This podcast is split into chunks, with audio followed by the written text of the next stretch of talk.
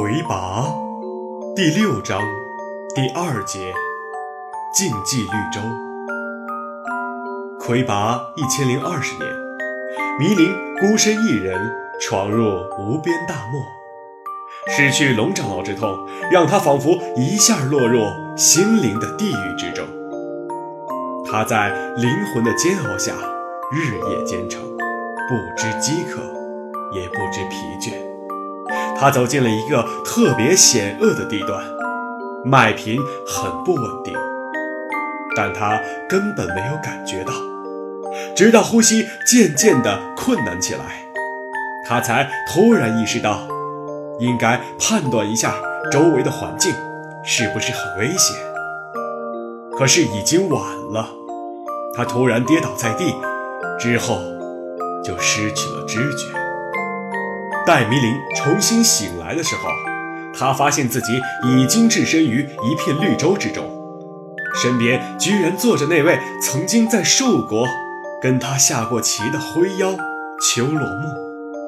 迷林第一眼看到他时，他正在独自下棋。迷林静静地看了他好一会儿，直到确认自己不是在梦里，才叫了他一声“秋”。秋落木对迷林还记得他的名字，很是兴奋。他仍然称迷林为魁拔先生。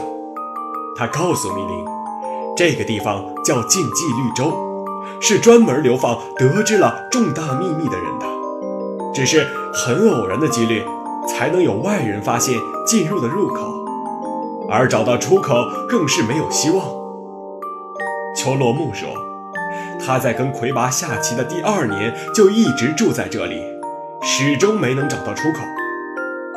这些年，有些人进来过，都耐不住寂寞而死去，只有他还活着。迷林是他发现的第三位昏倒在入口处附近的人。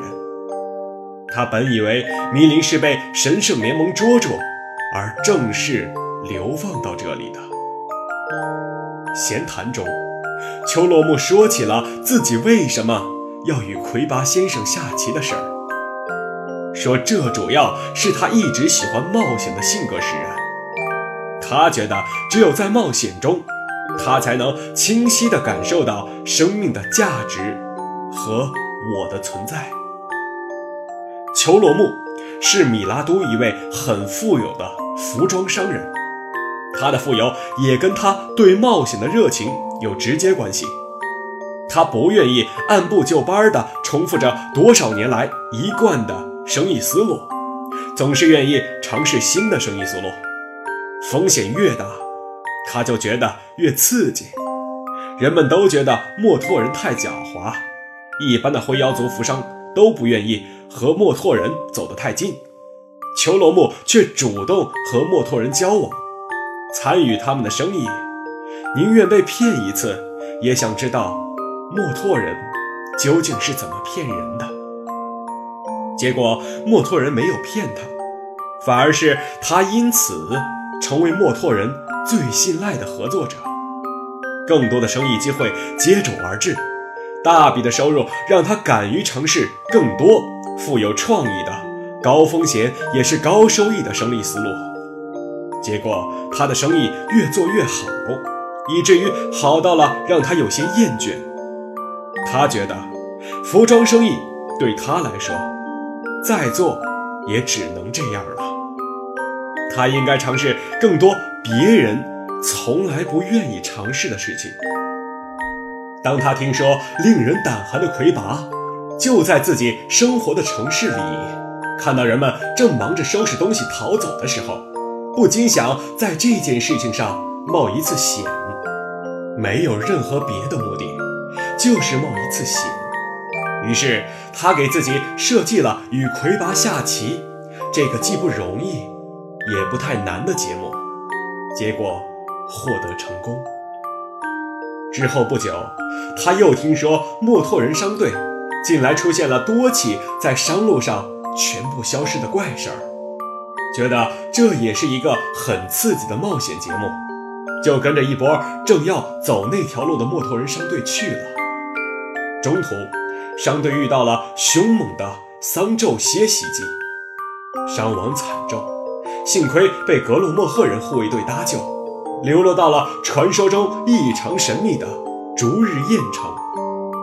如果说在地界各种族中，哪种种族最神秘，那恐怕只有格洛莫赫人族了。这也让丘鲁木大感兴趣。他每天泡在人多的地方，跟那里所有爱聊天的当地人和外地人都成了朋友。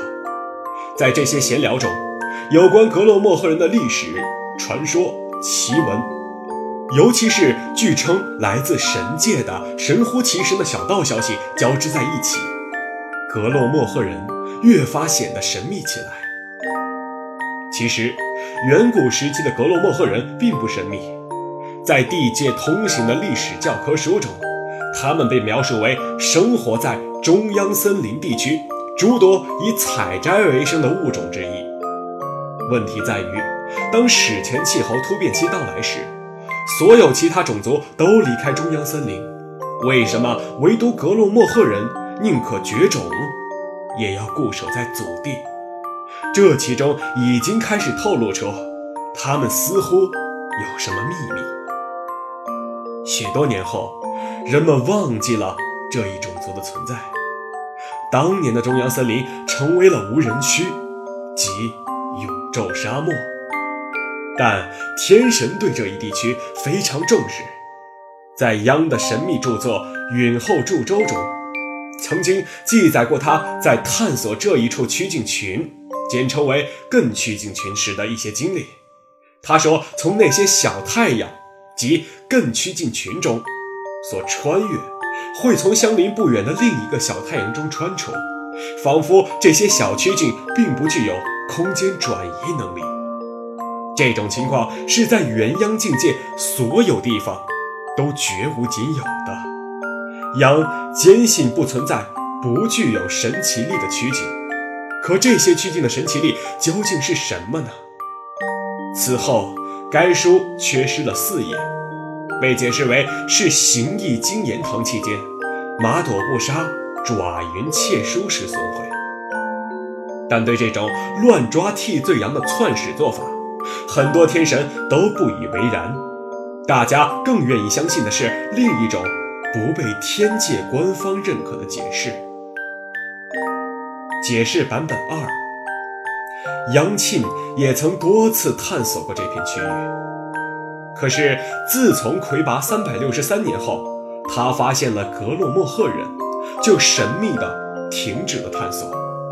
由于我们目前可见的允后祝州版本是经过央庆之手的，很多人相信所缺四页是被央庆销毁的，而这其中的秘密也很可能与更趋近群的秘密有关。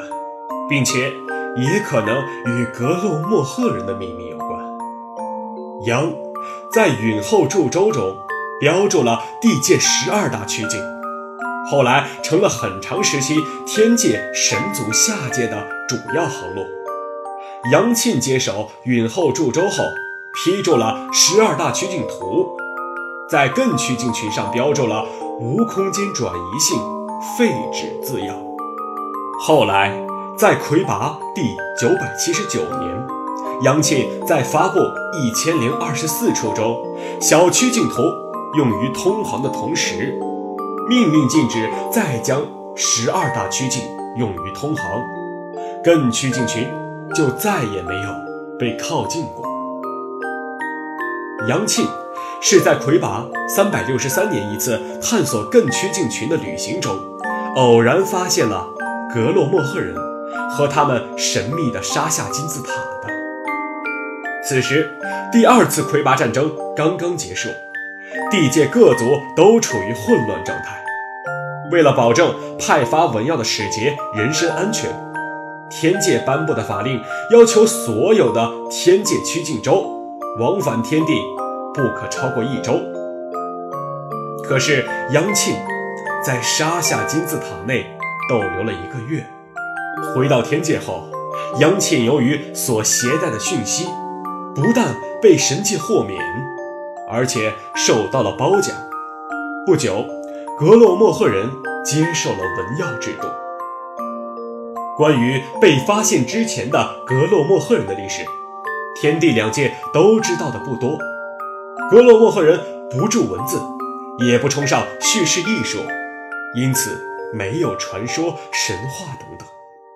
后来，第三魁拔帝国时期编纂《魁拔全书》时，很多说法都直接来自丘洛木在与格洛莫赫人共同生活的这段时间里所搜集到的一些东西。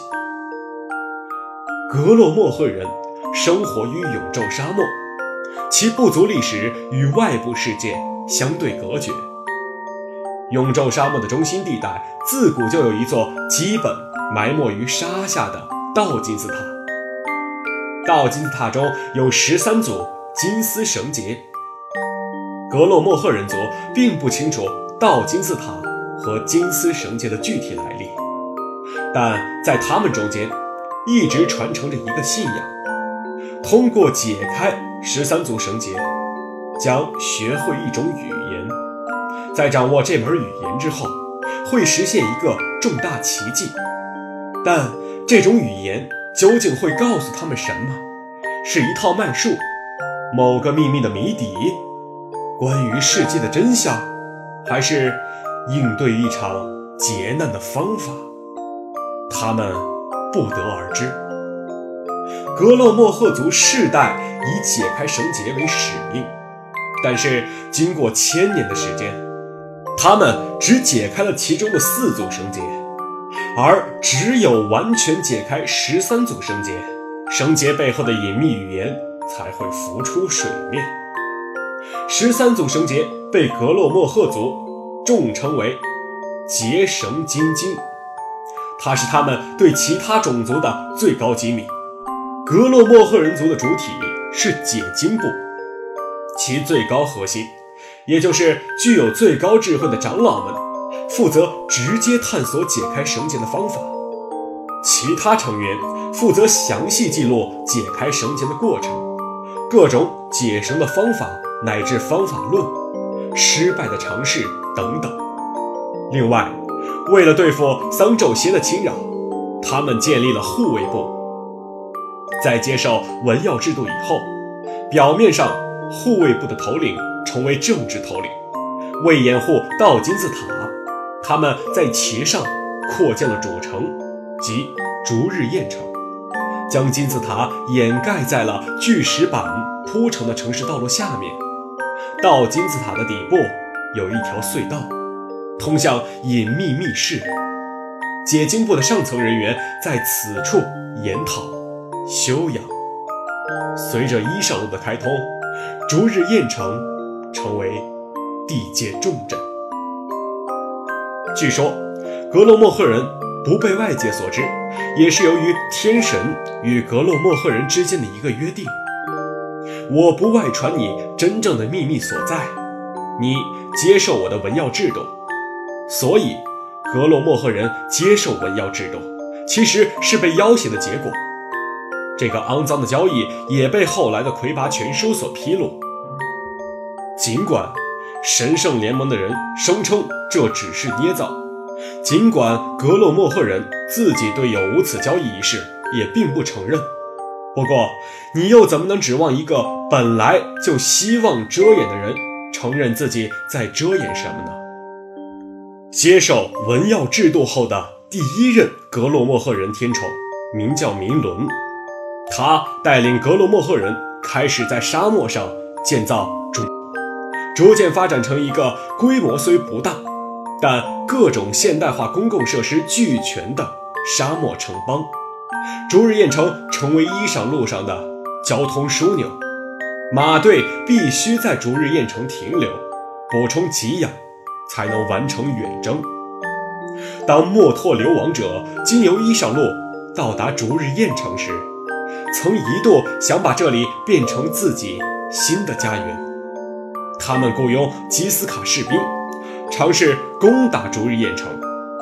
格罗莫赫护卫队奋起迎战，保卫了家园，也向外宣告了格罗莫赫人也是有自卫能力的。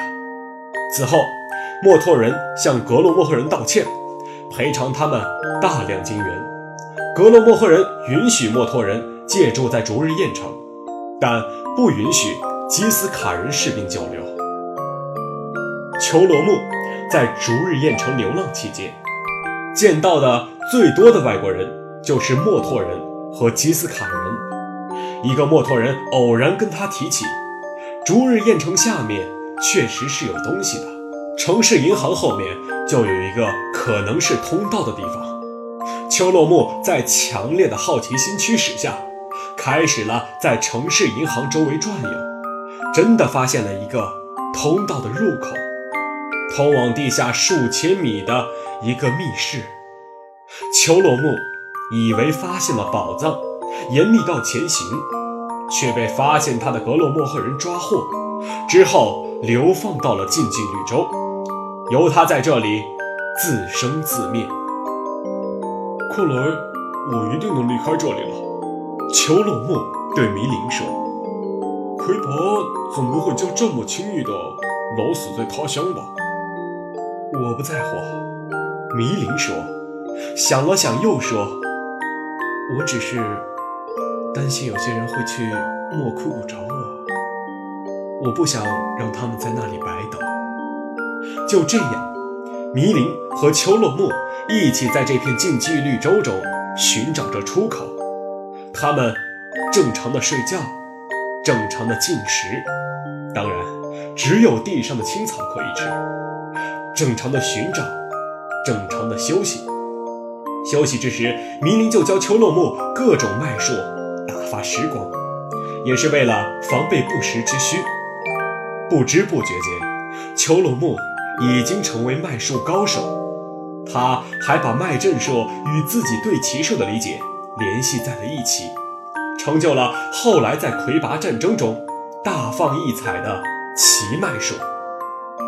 魁拔一千零二十二年，丘洛木在一次奇脉术的试验中突然醒悟，他们之所以走不出这片绿洲，是因为他的方向感被设立这个迷阵的人用脉阵。扭曲了，不论怎么走，都会在一个固定线路里绕圈子。